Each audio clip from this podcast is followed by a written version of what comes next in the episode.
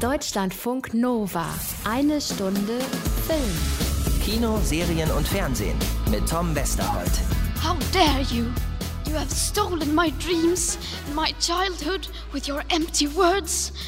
We are in the beginning of a mass extinction, and all you can talk about is money and fairy tales of eternal economic growth. How dare you! Greta Thunbergs bewegende Rede letztes Jahr beim UN-Klimagipfel in New York. Stimme ihrer Generation wird sie oft genannt oder Sprachrohr der Klimakrise. 17 Jahre alt mittlerweile und seit zwei Jahren das Gesicht der internationalen Fridays for Future Bewegung. Greta Thunberg, Schülerin aus Schweden, so stellt sie sich selbst oft vor. Ab diesem Donnerstag übernimmt das ein Film im Kino, nämlich die Doku I Am Greta.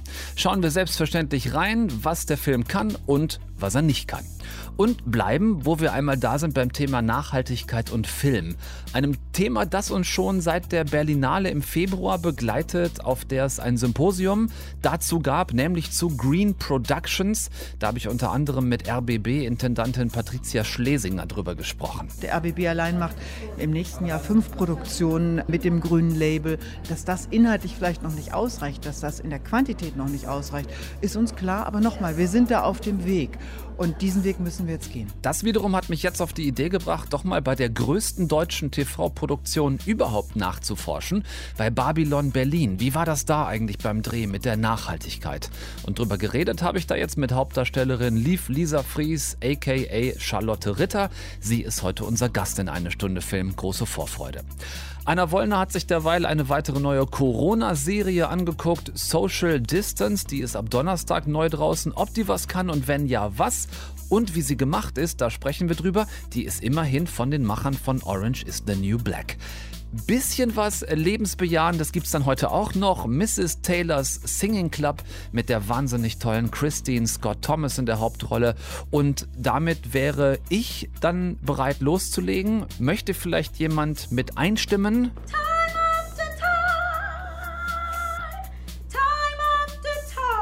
Ja, das war doch schon mal äh, gar nicht so schön.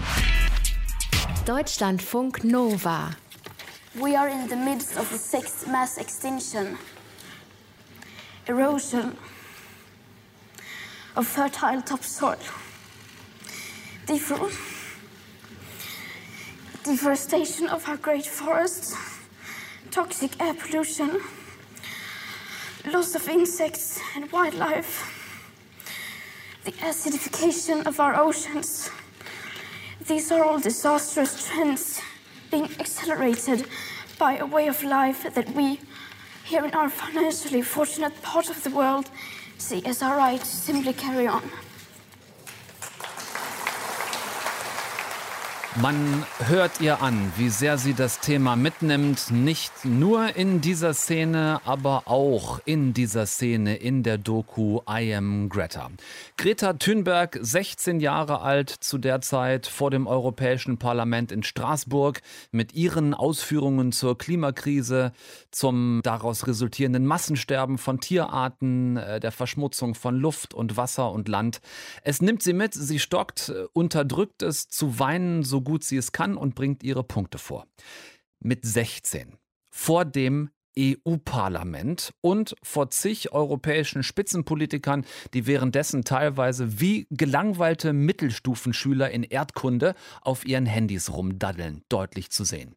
Das passiert Greta immer wieder und das seit zwei Jahren schon. Es gibt die, die ihr zuhören wollen, diesem Mädchen, das fast sämtliche Umweltstatistiken der vergangenen 30 Jahre kennt und es gibt die Großkopferten, die Arroganten, die äh, vor allem Alten, die ihr gegenübertreten mit dieser Lass mir doch von dieser Göre hier nichts erzählen Attitüde. Die Doku ab Donnerstag im Kino geht klar chronologisch vor, also alles beginnt mit ersten Bildern von ihr ganz alleine vor dem schwedischen Regierungssitz in Stockholm. Erste Schüler, die sich ihr anschließen, bald Hunderte in Schweden, die mit ihr durch die Straßen ziehen, dann Tausende und dann Gretas Reise durch ganz Europa, Emmanuel Macron kennenlernen, dann dem skurrilen, immerzu Oh da brüllenden britischen Unterhaussprecher John Burko die Hand schütteln. Ja, dann Reden oder eben gerade gehört auch vor dem EU-Parlament in Straßburg Reden halten und oftmals dasselbe, was passiert. Spitzenpolitiker wollen Selfies mit ihr, wollen sich gerne mit ihr schmücken, aber im Nachgang passiert dann in Richtung Klimaschutz ähm, auch mal politisch umsetzen eher so gar nichts. Ja, kann man schon mal heulen und dann von alten Reportern auch noch doofe Fragen gestellt kriegen, Gott sei Dank aber die passende Antwort parat haben. I saw you during your speech crying. What made you cry? I talked about animals going extinct and erosion, deforestation, acidification and things like that, which is, I mean, it's it's hard to take in. And I talk about that all the time. And once, I mean, I have to get emotional once it's only reasonable. Ja, das ist wohl durchaus reasonable, wenn man da mal emotional wird. Diese Schlagfertigkeit mit 16 ziemlich cool. Die Reise geht vom Pappschild in Stockholm bis zur Segelbootfahrt nach New York zur UN-Klimakonferenz, weil sie nicht fliegen wollte damals, ihr erinnert euch. Immer an ihrer Seite Papa Thünberg, denn Greta ist nicht nur nicht volljährig, sondern hat ja auch noch Asperger. Übrigens ja, sie hat Asperger sagt sie selbst, denn den Begriff drunter leiden, also unter Asperger leiden, lehnt sie strikt ab. Ist auf jeden Fall alles nicht so leicht. Ähm, Greta Thunberg, auch das zeigt der Film, neigt dazu, sich immer wieder mal zu übernehmen, in dem Wunsch, jede ihrer Reden perfekt zu halten. Und sie kann soziale Zwischentöne oft nicht so gut deuten. Und wie sie das oftmals überfordert, das zeigt dieser Film eben auch. Ist der jetzt gut oder ist der jetzt schlecht? Er ist beides. Zum einen zeigt er Gretas Perspektive und das wirklich auch aus Gretas Perspektive. Es geht um das, was ihr wichtig ist. Es geht um ihre Message und der Film zeigt uns auf einigermaßen heftige Art und Weise, wie das Label Greta Thunberg auch von sehr vielen Seiten benutzt worden ist in diesen zurückliegenden zwei Jahren. Gerade auch von Seiten internationaler Spitzenpolitik. Ne, und wenn ein 16-jähriges Mädchen es schafft, dass Leute wie Trump, Putin oder Orban Schiss vor ihr haben und das dann in so herrlich Testosteron lächerlichem Rumgemäß Männer zeigen. Das ist dann schon auch äh, sehr cool. Auf der anderen Seite hm, haben wir die technische Machart des Films und die ist wiederum sehr zweifelhaft. Ich gebe euch da mal das wichtigste Beispiel und das ist die Filmmusik. Wir steigen da mal ein bei einem Treffen internationaler Fridays for Future Aktivistinnen und Aktivisten. Achtet hier bitte mal extrem in der Post-Production auf den Zusammenhang zwischen Inhalt und Filmmusik. we as like young people can change something and we needed the story to tell to other people and they saw it so it's yeah it's really nice together we can make a difference there has now been strikes on on every continent except Antarctica. Uh, but I think that is amazing that it, it's not just in Western Europe, it's everywhere. So, habt ihr gemerkt, was im Hintergrund passiert? Es geht von da aus weiter mit einem Schwenk zu einer von Gretas Reden. Passt weiter auf.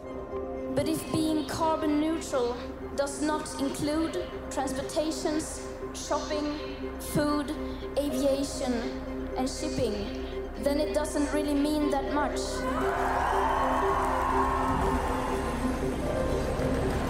Some would say we are wasting lesson time.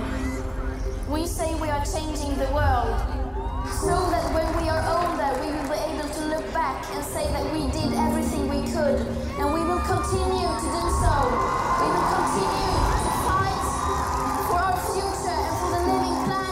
So, und es, es gipfelt dann in der Collage ihrer Europareise, wie sie quer durch unseren Kontinent unterwegs ist. During the last six months, I've traveled around Europe for hundreds of hours in trains, electric cars and buses, repeating these life-changing words over and over again. But no one seems to be talking about it.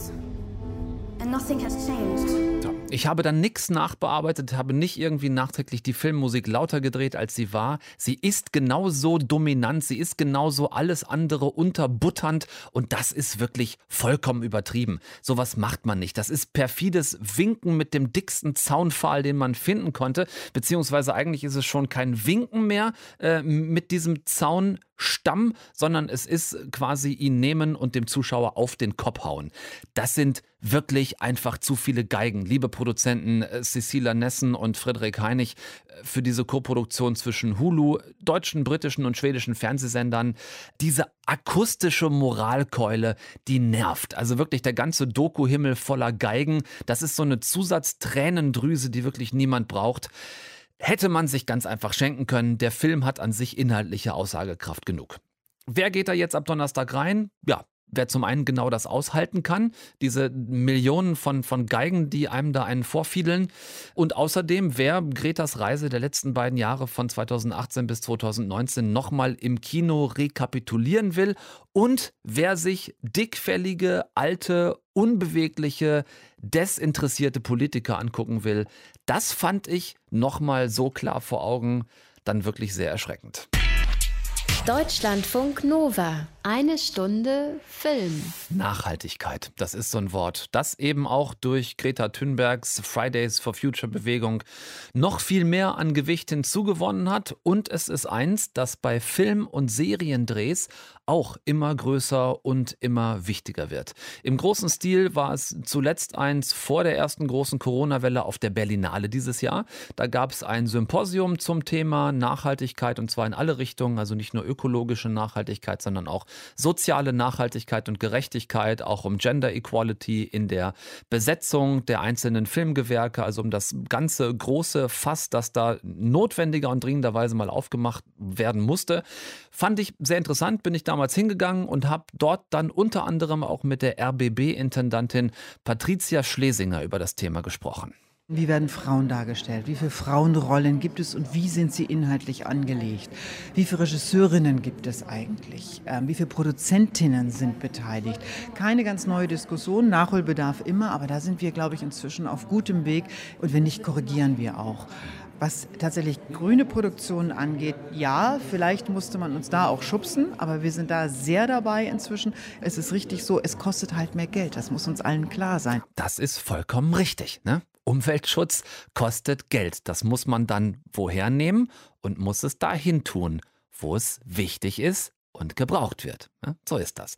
War eine spannende Veranstaltung. Tenor war so ein bisschen, ja, wir sind da alle langsam immer mehr dran. Also wir im Sinne von wir Produzenten, wir Filmverleihe, wir Auftraggeber, wir Macher.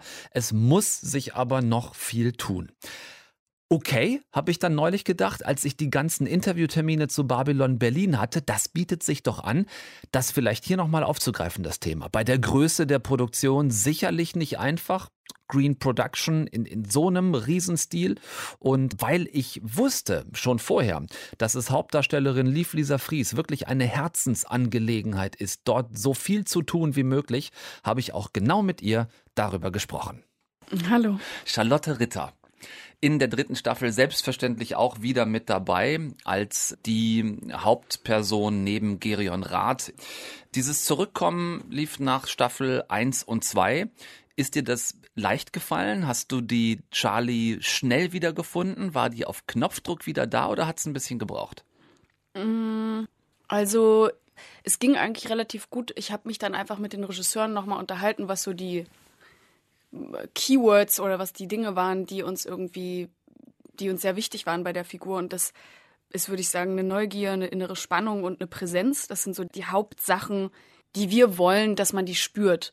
Und das ist dann irgendwie nochmal was anderes, sich so wie zu, auch zu erinnern, wie ist denn die Figur? Weil ich kann die jetzt nicht neu entwickeln. Ich werde die nicht, also ich kann die nicht von Grund auf neu spinnen, aber trotzdem sind wir natürlich an der Weiterentwicklung interessiert. Also das ist eigentlich die große Aufgabe. Wie kann man das schaffen, den Grundton zu erhalten und sie aber weiterzuentwickeln und neue Farben vielleicht einfließen zu lassen. So ein reines Copy and Paste darf es natürlich nicht sein. Also die Charlotte Ritter aus den ersten beiden Staffeln, die muss natürlich wie alle Figuren in der dritten Staffel jetzt auch eine Schippe drauflegen.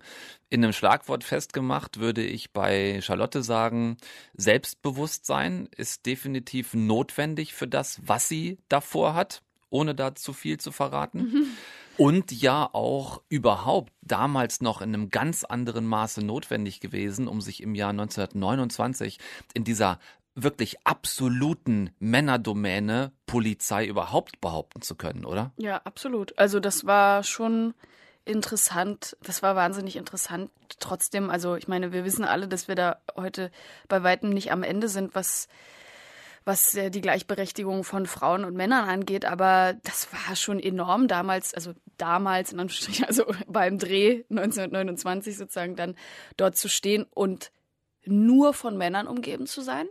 Also der ganze Raum in der Mordkommission war voller Männer und die Frauen, die da waren, keine Ahnung, vielleicht waren es drei, vier, fünf, die waren dann immer Stenotypistinnen. Also sozusagen auch klar, das Verhältnis klar, die die sind dann nicht vollrangig da, die werden da gar nicht so ernst genommen.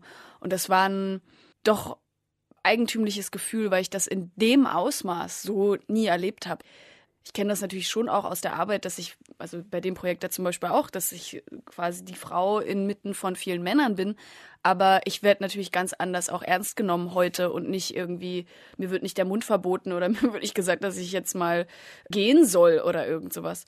Wenn man dann das Ganze in so einem historischen Kontext spielt, wie entscheidend oder beziehungsweise wie hilfreich ist es, das in einer so gigantischen Produktionen machen zu können. Also ihr müsst euch ja wirklich am Set, das ist zumindest die Wirkung, die es hat, ihr müsst euch wenig vorstellen. Ja, man, also ich muss mir um, ich muss mir darum keine Gedanken machen. Ich muss da nichts, äh, ich muss da nichts herstellen. Das ist da. Ich darf mich da durchbewegen und durch diese Glaubwürdigkeit der Kostüme, des Maskenbilds, des, äh, des Szenenbilds, von all diesen Dingen ist es sozusagen so wahrhaftig, dass auch ich mich darin wahrhaftig fühle und ähm, im besten Falle eben auch was Wahrhaftiges transportieren kann oder überhaupt erstmal gestalten kann. Und das ist natürlich, das ist natürlich total toll. Also, das ist, das ist, ja, das ist, das ist richtig schön, aber irgendwie darf es ja auch so sein. Ist ja auch super. Unbedingt, ja. ja. Ist eigentlich, äh, das habe ich mich auch mal gefragt, ist eigentlich das Catering bei so einer Riesenproduktion. Ist das besser oder ist es einfach nur mehr? Mm, also ist das besser oder einfach nur mehr? Es ist einfach auch erstmal ein Catering.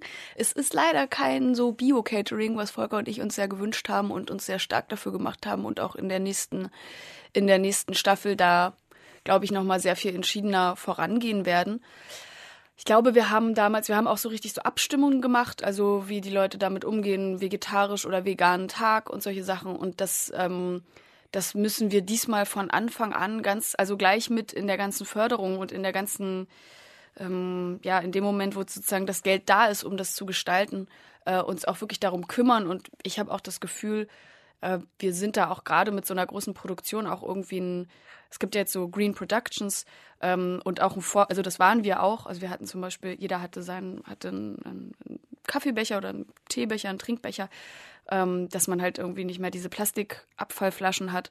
Und äh, in die Richtung darf es einfach noch viel, viel, darf noch viel, viel mehr passieren und viel weitergehen. Und äh, in der einen Unit hatten wir tatsächlich, also wir haben ja so in Blöcken gedreht und in, der, in dem einen Block von bei Henk, äh, Henk Handlüchten hatten wir einen ganz tollen Caterer, der, äh, der versucht, äh, also bio und lokal einzukaufen und äh, auch eigentlich hauptsächlich, ich glaube, der hat fast alles vegan gemacht ja. und es hat allen geschmeckt. Also äh, selbst die Desserts, das war wirklich ein richtig äh, richtiger Zauberer und äh, das war toll. Also das wollen wir, das wollen wir weiter weiter forcieren. Ja, Thema Nachhaltigkeit am Set wird definitiv ein immer größeres, ne? Ja, auf jeden Fall. Also ich selber mache seit ähm, seit der ersten Staffel von Babylon äh, benutze ich ausschließlich ausschließlich Naturkosmetik und vegane Kosmetik, ähm, weil ich das einfach wichtig finde, auch in dem Punkt nachhaltig zu sein. Und ich glaube, da gibt es sehr, sehr viele Aspekte, die man da immer weiter verfolgen kann. Und es gibt jetzt auch, das nennt, nennt sich Changemakers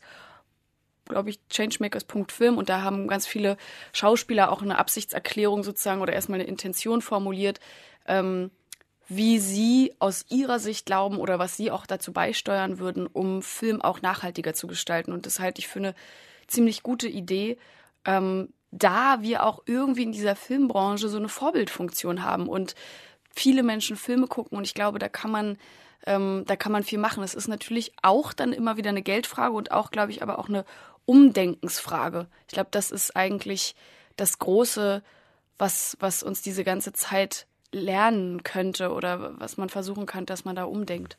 Da gab es äh, eine ganz interessante ähm, Diskussionsrunde übrigens während der Berlinale, eingeladen mhm. von den Grünen im Bundestag, wo es nämlich auch um genau das Thema ging, was du eben ah, angeschnitten ja. hast, in der Förderung schon gleich festzulegen, genau. ne, inwiefern da auch Mittel aufgewendet werden genau. müssen für das, nachhaltiges Drehen. Genau, und das muss da tatsächlich ansetzen, mhm. weil wenn das, also wenn, wir hatten das ja eben sozusagen dann im Problem bei Babylon, wenn das sozusagen erst stattfindet, wenn schon gedreht wird, dann funktioniert das nicht. Also die Strukturen müssen von Anfang an ähm, dazu da sein. Und ich glaube, das ist auch in Ordnung, dass das Stück für Stück passiert. Das passiert auch schon. Da gibt's, äh, da passiert viel in die in die Richtung, aber das darf noch viel entschiedener.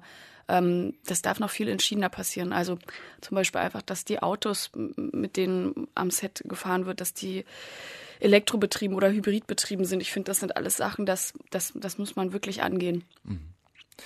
Es soll nächstes Jahr weitergehen, 2021, das ist der Plan. Volker hat uns eben schon erzählt, dass, die, ähm, dass, dass ihr die Bücher auch schon bekommen habt, dass ihr schon lesen konntet. Volker hat sich dazu entschieden, schon zu lesen. Ich ja. habe mich entschieden, gerade noch nicht zu lesen, weil es wird noch, wird, also es wird ja noch etliche Änderungen geben, aber die wollen, also die werden wohl noch einmal auch sehr massiv drüber gehen und ich bin gerade in der Vorbereitung für ein anderes Projekt und äh, lese das erst ein bisschen später. Umso besser. Aber ich bin innerlich sehr äh, gespannt. Also ich tue hier so, ja, ich lese das später, aber innerlich denke ich natürlich, wie geht's weiter?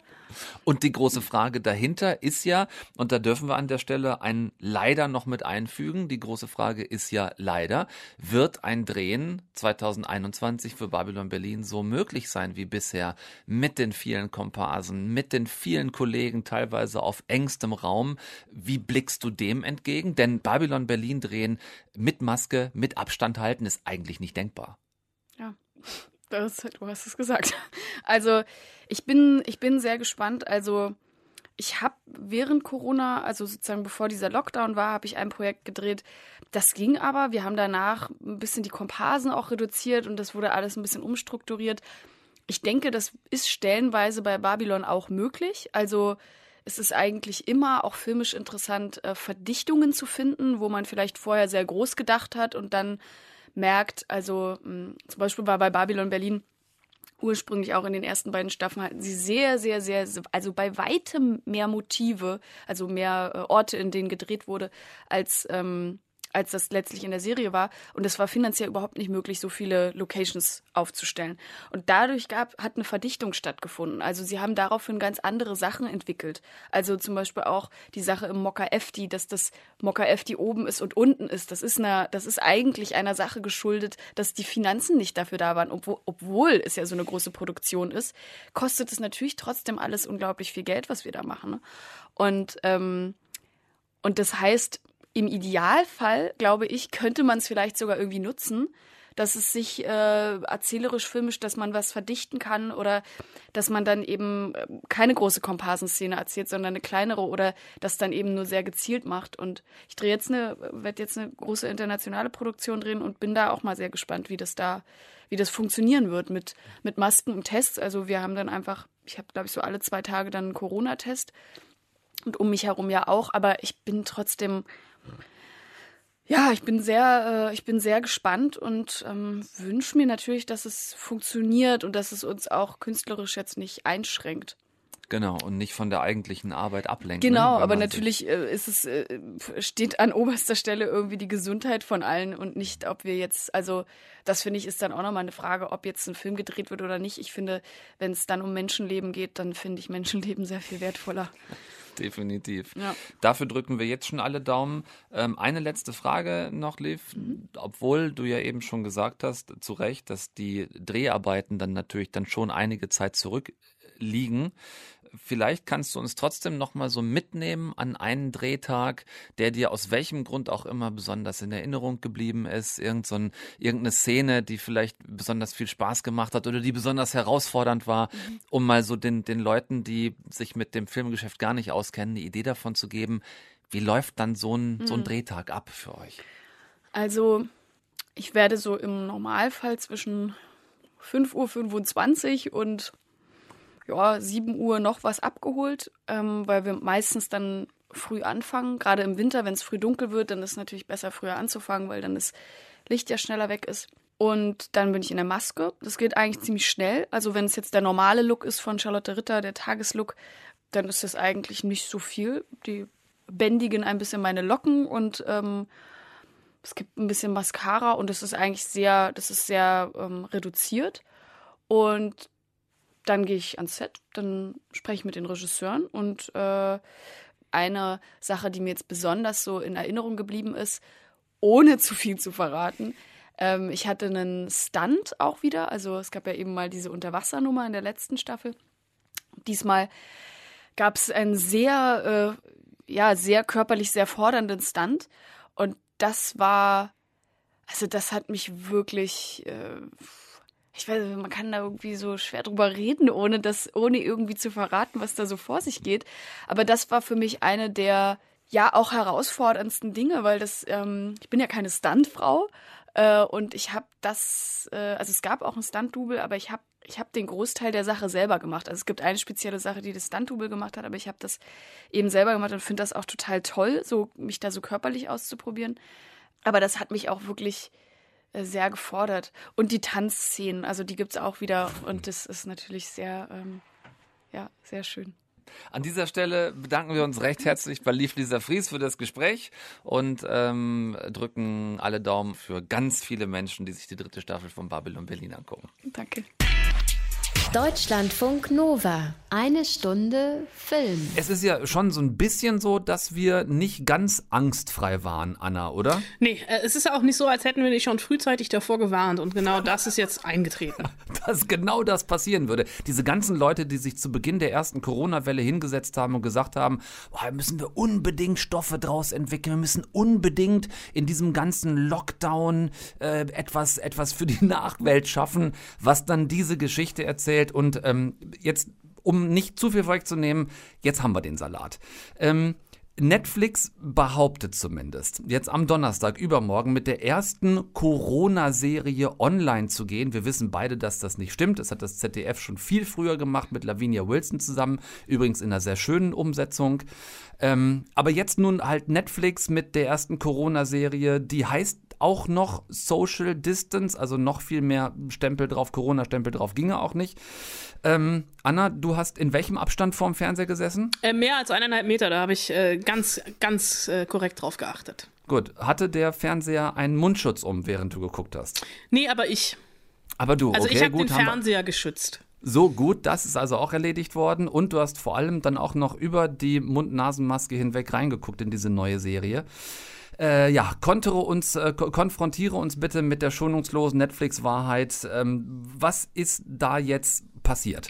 Ja, also ich hätte mir den Mund-Nasenschutz manchmal gerne einfach wirklich über die Augen gehalten, weil ähm, Netflix zeigt uns, wie unser Leben in den letzten und auch in den kommenden Monaten ausgesehen hat, beziehungsweise aussehen wird. Ja. Das ist eine Serie von den Machern von Orange is the New Black, entstanden im Homeoffice, also auch die Regie tatsächlich über Zoom. Und das ist es dann eigentlich auch, was wir sehen. Also wir sehen sehr, sehr viele Videokonferenzen, diese klassischen Videokacheln alle nebeneinander. Wir sehen WhatsApp-Anrufe, wir sehen FaceTime-Gespräche und das aus den unterschiedlichsten Blickwinkeln. Ähm, das ist nämlich eine Anthologieserie, also es gibt acht Folgen, jede Folge steht für sich, ist mit 20 Minuten auch recht kurz und fasst die Isolation für alle Beteiligten ganz gut zusammen. What's up, man? I just called to say hi. Everything all right? Yeah. I mean, no. Uncle Tony, He's muted. needs It's to under. click the It's on the microphone. the microphone. Click the microphone. Where's he going? Theo, why are you going under the desk? This is great. Hi, my name is Ike, and I'm an alcoholic. You know what it's like when the only living thing you see all day is a houseplant? Es ist wirklich eine Serie mit sehr, sehr vielen Kacheln. Ja, ja, ich, ich habe ja eben schon kurz angesprochen, Lavinia Wilson und ähm, drinnen, so hieß diese ZDF-Produktion, im Internet sind alle gleich. Auch Lavinia saß völlig allein bei sich in der Wohnung. Die Regie kam aus Köln, Bild- und Tonfabrik war das damals. Die haben das auch schon so gemacht. Ähm, da war es allerdings so, dass man sich wirklich eine Story überlegt hatte mit ihr als äh, Agentur, die jetzt in einer, so einer Werbeagentur auch nur noch über Zoom und so weiter kommunizieren kann. Aber es gab eine wirkliche Storyline im Hintergrund. Was passiert hier jetzt in diesen Episoden? In den Episoden gibt es auch eine Storyline, aber es ist halt eben dadurch, dass es diese Anthologieserie ist, sind es eigentlich ja acht Kurzfilme. Und ich muss ehrlich Mhm. sein, ich habe auch nur die Hälfte ertragen, weil ich wirklich irgendwann dachte, ja, jeder hat seinen Rucksack zu tragen, auch in einer Pandemie. Aber ich leide hier irgendwann nicht mehr mit. Ähm, Es geht los. Die erste Folge ist eine Beerdigung, wo alle Familienmitglieder sich äh, vor dem äh, vor der, Vi- vor der äh, Laptop-Kamera von dem verstorbenen Vater, ist es, glaube ich, äh, verabschieden wollen. Also die Urne auch vom Beerdigungsinstitut auch vor einen Laptop gestellt und dann der Zoom-Call. Und das sind ähm, drei Geschwister und äh, ein, ein Freund der Familie, die sich äh, vom verstorbenen Vater verabschieden wollen. Und ähm, natürlich gibt es erstmal so die klassischen Probleme. Eine Kamera ist nicht an, Tonspur ist nicht an. Hm. Äh, wie erklärt man jemandem, der keine Kopfhörer drin hat, dass er gemutet ist, etc. Und dann Ja. gibt es auch noch ein, äh, zwischen all den technischen Problemen, äh, auch noch ein, ein Coming-out. Äh, also diese ganzen technischen Probleme, das ist eine Realsatire, die wir, glaube ich, alle zu Hause mit unseren Eltern auch hatten in den letzten Monaten, wo wir mittlerweile froh sind, dass sie es irgendwie ein bisschen gelernt haben.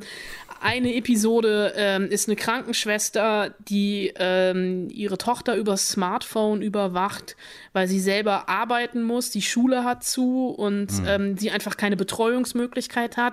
Ähm, dann gibt es einen einsamen Barbershop-Besitzer, der seinen Laden dicht machen musste, der kurz vor der Isolation auch noch von seiner Freundin verlassen wurde, der über Zoom ähm, Treffen mit den anonymen Alkoholikern macht und mit seiner Topfpflanze zum Internetstar wird, äh, in der Einsamkeit und am Ende trotzdem zur Flasche greift, Ja. weil das Leben ja ach so hart ist.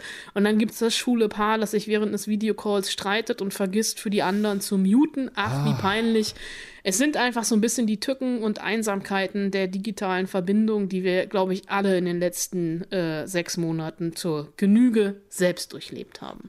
Damit hast du zwei gerade maximal wichtige Dinge gesagt, äh, nämlich zum einen selber und zum anderen Genüge. Ich meine, ich bin insofern dankbar, auch mein Vater weiß mittlerweile, wie FaceTime funktioniert. Wusste der vor Corona auch nicht. Jetzt hatte er Bock drauf, das irgendwie mal zu lernen. Aber ich habe ja im Gegensatz zu dir nur den Trailer gesehen von Social Distance. Dass ich mir da angucke, was uns selber vor Monaten oder seit Monaten passiert und vor allem jetzt uns auch gerade in den Wintermonaten vielleicht wieder bevorsteht, muss ich mir das jetzt wirklich auch noch in Serienform geben? Nee, überhaupt nicht. Es sei denn, du bist halt wirklich totaler Netflix-Fan, weil natürlich irgendwie so ein paar Netflix-Schauspielveteranen da durchgereicht werden, äh, von Orange is the New Black Schauspielern über Luke Cage Schauspieler etc. Aber du hast eben schon selber drinnen erwähnt, ne, von Hm. ZDF Neo, also Corona-Quarantäne-Serien, die sprießen gefühlt aus dem Boden. Und es wird uns sicherlich auch noch eine Weile beschäftigen, weil die ganzen Kreativen das, was sie einfach vor ein paar Monaten umgesetzt haben, jetzt veröffentlichen. Und ja, wir sehen hier bewegende Schicksale, chaotische Calls, wir können mit lachen oder mit weinen. Aber das habe ich im realen Leben eben auch. Ne? Da brauche ich Netflix nicht. Also auch Genau. wenn mir Social Distance vorgaukelt, wir sind in der Pandemie nicht allein, dafür kommt die Serie einfach wirklich ungefähr vier Monate zu spät. Ja, ganz genau das Gefühl hatte ich auch. Wie gesagt, alleine nur vom Trailer gucken. Und es gibt ja da bei uns in der Branche, kennst du auch, Anna, dieses manchmal nervige, aber in diesem Fall finde ich sehr passende Wort des Weiterdrehs. Also sich zu sagen, wir haben diese Corona-Pandemie zurzeit und natürlich birgt das auch eine gewisse Quelle an sagen wir mal, Inspiration für neue Serien, bitte sehr, aber einfach nur abzubilden, was da in den letzten Monaten passiert und was vor allem jeder von uns ja erlebt hat, finde ich, ist halt dann einfach nicht genug, wenn man diesen Weiterdreh eben nicht hat. Dem ist nichts hinzuzufügen. Setzen wir einen Punkt drunter, ein Ausrufezeichen und sagen, könnt ihr euch schenken, lieber vielleicht selbst nochmal zoomen oder skypen oder facetimen mit euren Lieben, die wie wahrscheinlich bei jedem von uns teilweise auch so ein bisschen verstreut liegen, die man nicht alle um die Ecke hat, um sie regelmäßig sehen zu können, ist vielleicht besser verbrachte Bildschirmzeit, als sich äh, Social Distance anzugucken. Danke Anna fürs dich da durchquälen. Sehr, sehr gerne. Deutschlandfunk Nova. Eine Stunde Film. Wie war das jetzt nochmal ganz am Anfang eben? Ähm, Moment. Ja, genau. Ja, gut ist äh, nicht immer so leicht, diese Behauptung. Allem Anfang wohne ein Zauber inne. Manchmal wohnen dem Anfang einfach auch nur Ohrenschmerzen inne. So wie hier, ab Donnerstag im Kino in Mrs. Taylors Singing Club. Kurze Zwischenfrage an dieser Stelle an euch. Bin ich der Einzige, der bei Mrs. Taylors Singing Club sofort an meine liebe Frau Gesangsverein denkt. Irgendwie ist das doch, oder bin das jetzt nur ich? Egal. Also, Kino Donnerstag, Mrs. Taylor Singing Club. Es ist in diesem Fall mal keine Truppe gelangweilter Hausfrauen, die sich mit Singen selbst vom lästigen Putzen abhalten. Ja, entschuldigt bitte, es wäre doch jetzt wirklich das typische Komödienklischee, selbst heute noch. Hier ist es das aber mal nicht. Es sind also nicht jetzt die gelangweilten Hausfrauen, klischeemäßig böse, sondern es sind die Ehefrauen, Partnerinnen und auch Partner britischer Soldatinnen und Soldaten, die sich gerade für Monate voneinander verabschieden müssen. Kinder von ihren Müttern und Vätern, die nach Afghanistan in den Kriegseinsatz einberufen wurden. Eine krasse Situation einerseits klar, Augen auf bei der Berufswahl andererseits könnte man sagen, aber so oder so ist es natürlich definitiv nicht einfach für alle Beteiligten. In diesem Film ist es nun die Frau des Kommandanten, also besagte Titelfigur Mrs. Taylor. Und ich weiß an der Stelle keinen anderen passenden Ausdruck als herausragend mit Ausrufezeichen dahinter, gespielt von Christine Scott Thomas. Sie ist es also im Film, die die Idee aufgreift, gemeinsam zu singen. Es lenkt die Daheimgebliebenen zum einen vom Trennungsschmerz ab und auch davon, sich ständig auszumalen, was wäre, wenn die schlimmste aller Nachrichten aus dem Kriegsgebiet nach Hause käme. Fängt schräg an, der Katzenjammer haben wir gerade eben nochmal gehört, aber dann sie da übernimmt plötzlich eine neue, den Taktstock der grimmigen, resoluten Generalsgattin und dann...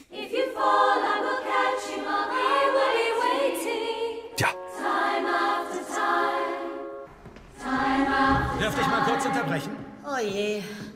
Brigadier Groves hat Sie bei seinem Besuch vor einigen Wochen hier singen gehört und hat es nach ganz oben gemeldet. Und die möchten, dass Sie auftreten beim Festival of Remembrance. Was? Das Festival of Remembrance, das große. Im Fernsehen. Genau das. In der Royal Albert Hall. Ja, ganz genau das. Plötzlich klingt die ganze Nummer nach Musik und die Truppe wird eingeladen zur größten britischen daheimgebliebenen Militärparade. Wer möchte lösen? Bitte, ja, nicht alle auf einmal. Natürlich ist das Sister Act, nur ohne die Schwestern und ohne Habit, also ohne die Tracht. Mehr oder weniger eins zu eins, nur halt jetzt vor diesem äh, Soldaten- und Kriegsangst-Hintergrund. Zwei Gründe, um da ab Donnerstag trotzdem reinzugehen. Es ist aktuell einer der wenigen Filme im Kino, die neben dem Drama, das natürlich auch nicht fehlt, wirklich mal was Komödiantisches haben. So ganz viele haben wir da im Augenblick nicht zur Auswahl. Und dieser furztrockene britische Humor an einigen Stellen, der ist schon auch echt richtig salty. Kann man machen. Zweiter Grund, ich habe es eben kurz angerissen schon, Christine Scott Thomas, unfassbar die Frau. Niemand, behaupte ich, kann dieses passiv-aggressive, dieses ungewollt komisch, verbissen Hemdsärmelige so spielen wie sie. Maximal würden mir dann noch Emma Thompson oder Meryl Streep einfallen, aber die beiden tatsächlich auch nicht. Nicht so brillant wie Christine Scott Thomas. So. Ansonsten, ganz klar, ist es Sister Act in Grün.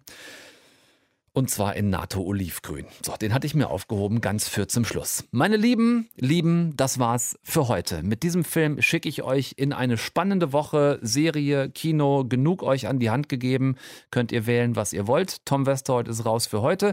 Nächsten Dienstag sehen wir uns wieder. Neue eine Stunde Film. Und dann bringe ich euch Moritz Bleibtreu und Jannis Niewöhner mit zu Moritz Bleibtreus Regiedebüt Cortex. Das ist der Film, der ab nächste Woche dann in in den Kinos startet. Freue mich, wenn ihr dabei seid. Guckt bis dahin nichts, was ich nicht auch gucken würde. Macht's gut und tschüss. Deutschlandfunk Nova. Eine Stunde Film. Jeden Dienstag um 20 Uhr. Mehr auf deutschlandfunknova.de.